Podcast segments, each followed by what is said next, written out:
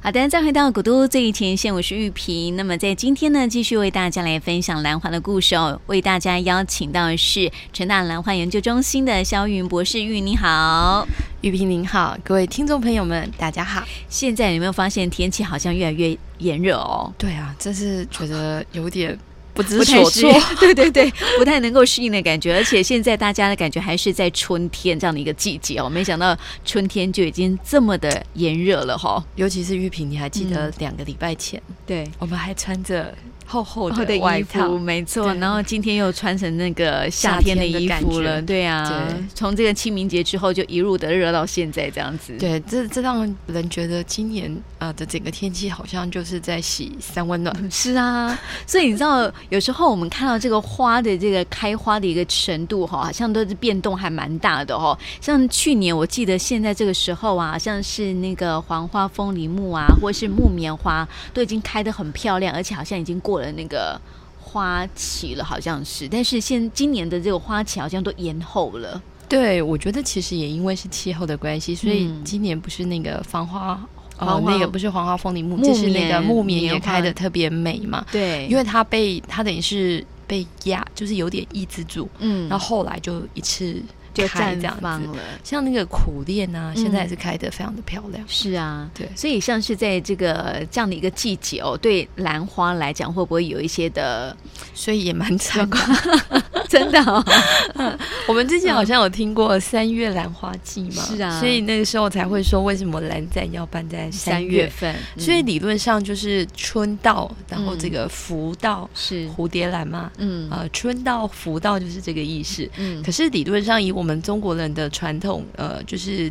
这个春节就是在二月嗯，底或是二月初，对，所以你想象一下，那个花最多的时候应该就是二三月。嗯，所以在我们二三月份的时候，我们除了举办这个兰展之外，哈，像我们台南市都会举办那种百花季啊，就是对有很多的对那个花卉开始来绽放了，这样子。那各位听众朋友可以想象一下今年的感觉，嗯，对，今年好像就有一点点趁湿了，对不对？是啊，但因为一下子寒流，嗯一下子又很热，所以那个蝴蝶兰呢，它就产生了一种变化，嗯，前面很漂亮。后面突然消苞了，对，就一个花苞掉了，或是一朵花突然不开了。嗯，那你就想想，想象一下，那本来一串超美的， 对。突然就多了两个疗苏师。嗯， 真的。所以你看，对上次我们就讲到那个呃台糖的，那个阿妈，啊对呀、她就是因为这样子，所以导致没有办法去比赛。是，这有点可惜这样子。我们也之前也跟听众朋友来分享到说，其其实这个兰花你要去得到冠军哦，它也有点天时地利人和的一个感觉了，而且她就跟我们人一样啊，嗯你看我们还有衣服可以穿，对那兰花她没有衣服穿。是那要么她就要在都很冷的地方，嗯那要么就是她要在那个温度的变化不要很大的地方，她才可以维持她最好的一个状况。是所以你就想象一下，如果您后来买到的花，嗯。诶，都还有符合这样子的条件，您也是个幸运的人。是啊，所以我们讲到这个兰花，好像到这个时候哈、哦，它已经是慢慢地进入淡季，对不对？呃，对，因为嗯、就是在业界有一个说法，往年后兰花大概要差不多从去年底，就是去年到山上催花嘛，嗯，它可能打算要呃来卖，那它大概催花四个月左右之后就可以送呃送到那个平地来卖。嗯，那送到平地来卖的时间通常都会从十二月开始，那大部分会在四到五个月内嗯就可以把所有的兰花卖完。啊，但是今年非常的特别，嗯今年的兰花其实卖的不好，嗯，它大概一直卖了六到七个月，是才完全消耗掉之前催花的那一批花。哦，所以我们现在回推一下，对，呃，现在是三月嘛，对不对？嗯，所以表示去年的十月嗯就已经开始有花梗了，是对不对？嗯对那你从去年的十月一直开开开开到今年的三月到四月，所以从四月底开始就是蝴蝶兰的淡季，哦，你应该很难买得到花，啊，真的也会就是非常的贵。对，所以它就是比较不会开花的一个状态。对，因为你想想看嘛，大部分的兰花盛开的时间就是在三月，嗯，那三月的蝴蝶兰开完了，你对当然就还要再等啊。哦，那你大概还要再等到今年的十月嗯才有可能，所以以往花最少的时候就是在夏季，嗯大概从现在开始，蝴蝶兰就会越来越少，越来越少。嗯到了七月的时候就更少了，是大大概要等到将近十月的时候，你你想想看哦，它现在到四月底没有花，嗯它再再开始给它那个养精蓄锐，嗯然后再催化，它大概再算四个月，我们算一下，四个月再加嗯对四到五个月是什么时候？已经是八嗯八月九月。嗯对，那你等到它有花苞，到它它开花，是不是一个月？是所以十十月月份，嗯对，所以在十月份才会有个这个蝴蝶比较多的兰蝴蝶，对兰再出现在大家眼前。嗯那当然，因为台湾现在的那个兰花温室不对嗯，都是一年均温，是当然偶尔还是会有一些花会嗯有的，对，所以我觉得就是喜欢蝴蝶兰的朋友，还是可以多问问看。对对但是有没有其他的这兰花的一个品种，在这个时候啊，它是会开花的？有啊有啊，哦其实现在啊是那个樱石斛，嗯就是石斛兰盛产的时候。对，那石斛兰，你就想象一下，就是有的时候你走到呃有一些乡下，嗯或是有一些大户人家，它旁边会有一串那种虎石斛兰，啊对，然后一串很美，嗯有没有？那种就都是石斛。那现在呢，有几种石斛其实开的特别好，像这种樱石斛啊，是还有一些叫做什么，嗯、那种就是黄色的，嗯对，有点像眼睛一样的那个石斛也蛮多的。所以其实各位听众朋友，如果不介意的话，其实石斛也是一个非常好的一个选择。是而且石斛兰玉萍，您知道它跟嗯、我们的一个节庆有很大的相关。石斛啊，对，跟跟我们的节庆。是跟我们现在的那种季节是它开花的季节有关吗？嗯，石斛兰它大概就会从现在一直开到夏天。端午节呃， 嗯，不是端午节。不是端午节，嗯不过端午节有另外一个传统，端午节又叫玉兰节，哦，因为屈原其实是兰花的化身。是对，嗯那还有一个节，它是以石斛为代表的，嗯，但是大部分的人其实不是非常清楚。真的啊？对，中中秋节不是，不是，对，嗯，对，猜不出来了。我本来我想们知道中元 节康乃馨啊，哦，其实母啊母亲节啊，康乃馨是母亲节嘛？是啊那你知道父亲节是什么花吗？不知道父亲节就是石斛兰。啊，真的、啊、，对，因为它一节一节的，嗯，象征那个爸爸的那种节义，嗯，对他的那种节气与节义的那种感觉。感觉对所以石斛兰其实是父亲节的花，嗯，我们对都不知道 呢，对，我们都只知道母亲节所以对其实各位听众朋友，在夏天的时候不一定会蝴蝶兰不可，是呃，其实石斛兰也是一个蛮好的选择。嗯对，但是石斛兰最大的缺点哦，在这里也要分享给各位听众朋友们，嗯，蝴蝶兰摆在室内可以开很久，对不对？对，石斛极限、大概两个礼拜多一点点。哦，对，所以像刚刚跟各位听众朋友们分享，就是现在开的最亮丽的嗯那种花，就叫黄贝壳。黄贝壳，，对，黄贝壳的石斛。嗯，那我会把它那个就是贴给那个呃，就是玉萍，嗯，然后玉萍也可以分享给大家黄贝壳的一个样子。对，对，嗯，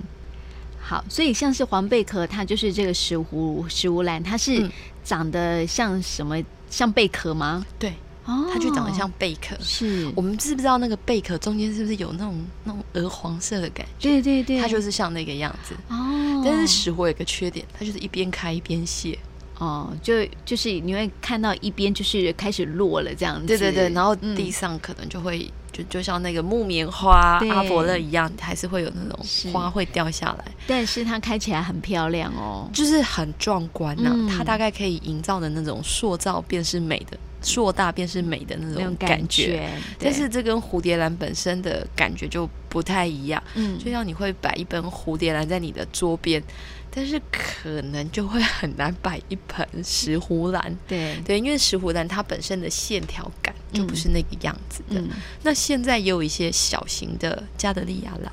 大家也可以考虑。那有一些小型的加德利亚兰，它没有味道的，嗯有味道的加德利亚兰大概是夏天、夏秋季的时候才会开始大量盛产。哦那现在会有一些小的加德利亚兰，嗯也是蛮适合桌上型的。是，但是这个像我们刚刚讲到就黄贝壳的部分，嗯因为我因为刚刚就是玉云一边讲的时候一边传给我，我也嗯看到了哈，就是它的那种感觉非常适合种在那种呃室庭外对庭室院嗯外呃室外的那种感觉，就有那种很有那种居家的一个品味，对，但是它对就是比较不适合室内，嗯是因为它本身的这个线条的关系。对而且它也有一个缺点呢、嗯就是各位听众朋友们可以参考，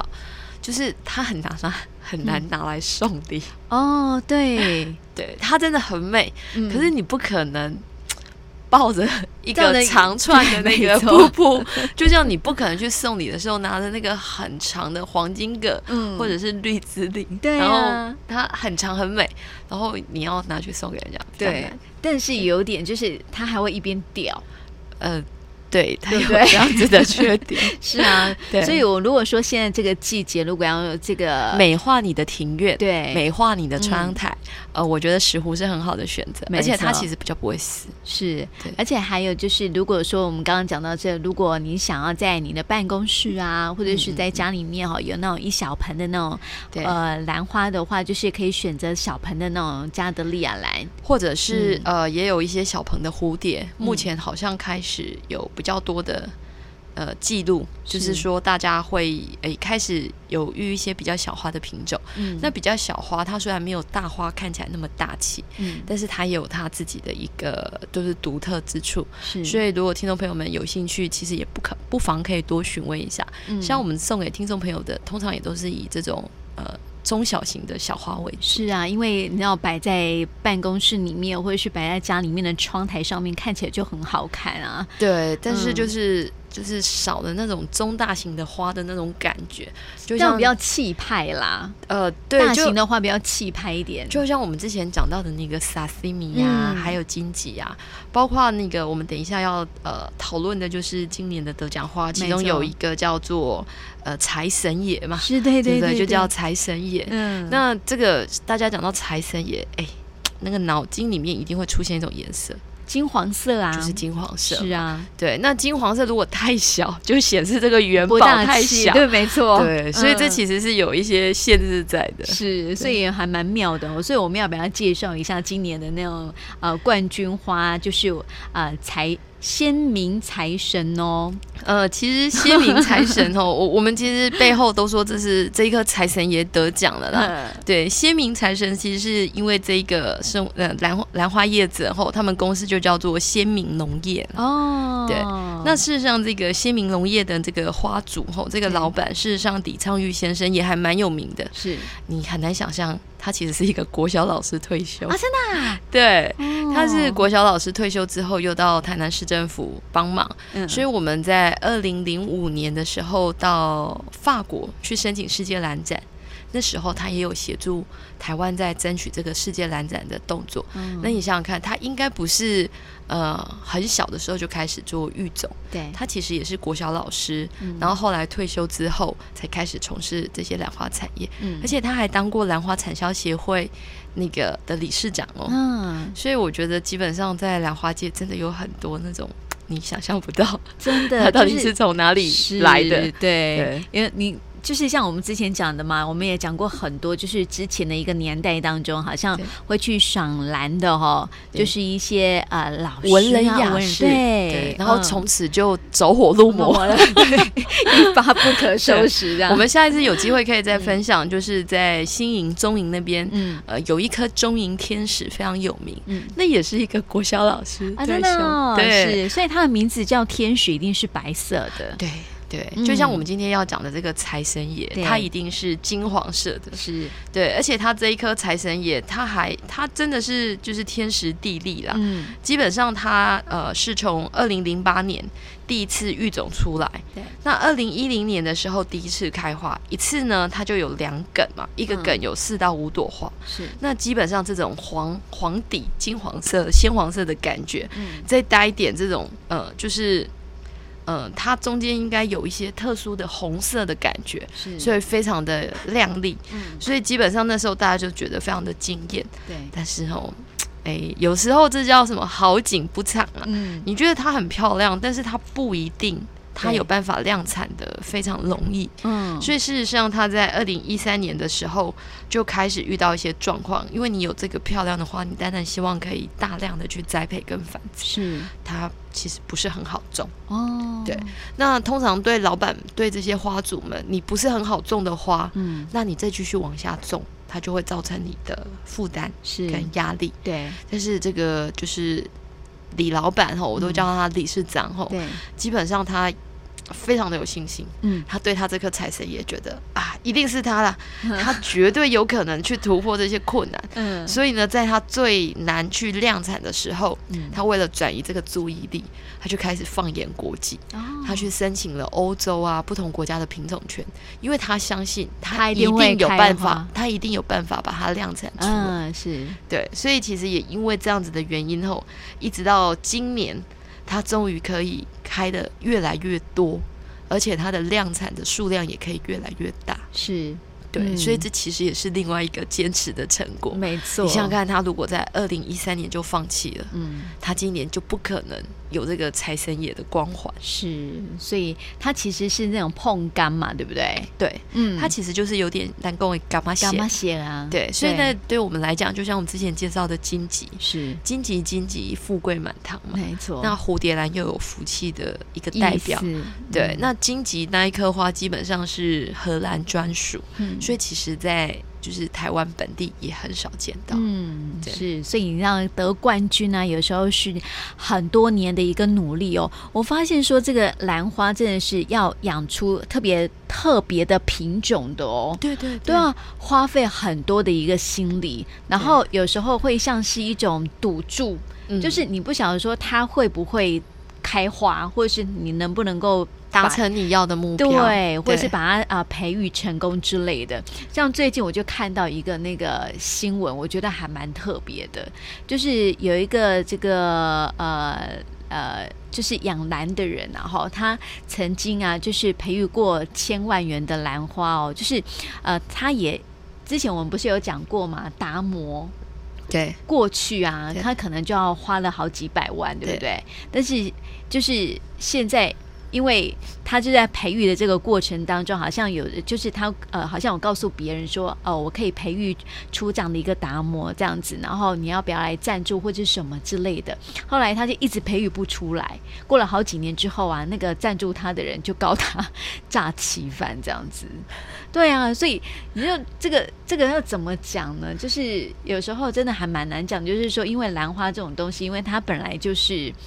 要花费很多的心力去照顾的。呃，我觉得有的时候这种其实就是既期待，对，因为我嗯怕 就是受伤害对，嘛其实就是很期待，真的有嗯想要的一个结果。对所以你看这些呃，我们呃有在节目中分享的每一个花组，是，其实实他们每一个人都经历相同的过程。嗯对，那当然，呃，在兰花界里面，当然也有比较好的啦，嗯也有比较正面的，当然也会有比较负面的。是，对所以，当然就是有的时候，当我们的期待跟我们的嘖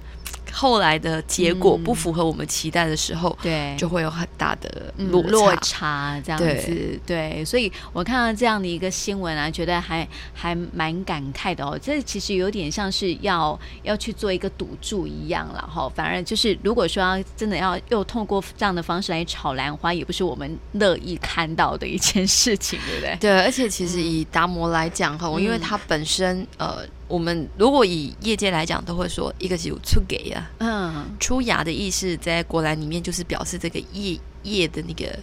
叶子的颜色有变，嗯，对，所以它就有一些特别的白线条，对，所以它就可以赏叶。嗯所以大家可以想象一下以前的王羲之，他就是喜欢这种感觉，他不是要花，他就是要那个叶子。对对，那基本上因为达摩本身就是嗯一个比较容易变异的品种，是，所以基本上你会看到一个所谓的出给。嗯，就已经不容易。是那如果你希望呃可以去复制它，对它可能会变化的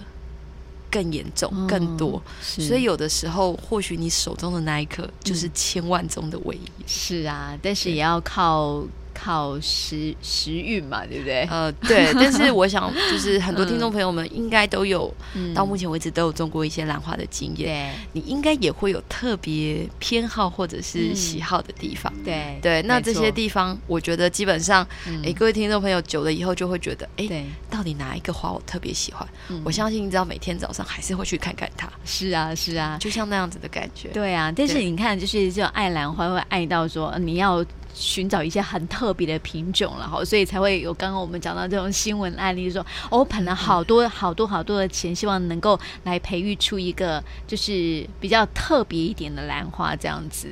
哦，对啊，但每个人都就就像那个现在、呃，有很多事情也一样啊，嗯对，就是男女啊，嗯，每个人都期待找到一个最特别的老老 公，然后每个人都希望挑到一个最棒的女婿，是，甚至爸爸妈妈也期待我们家的女儿是、嗯我们家的儿子是最不一样的。对对，嗯可是有的时候就像兰花一样，它嗯每个呃每一棵花一定有它特别的地方地。方对，就像我们今天介绍的这个财神叶，它就是嗯金黄色的。是，除了金黄色以外，它就是一个多梗，嗯，它本来一次抽出来就会很多梗，对所以它花就会很多，会有让你觉得哦财神到的那种感嗯觉。是对，它跟荆棘我们之前介绍过的那种优雅的感觉又不太一样，是。所以其实每一种兰花哦都有它自己的特性，对啦，对啊，就不一定要执着，非要把它雕成什么样。对对对对对，我觉得就是按照他的这个天性来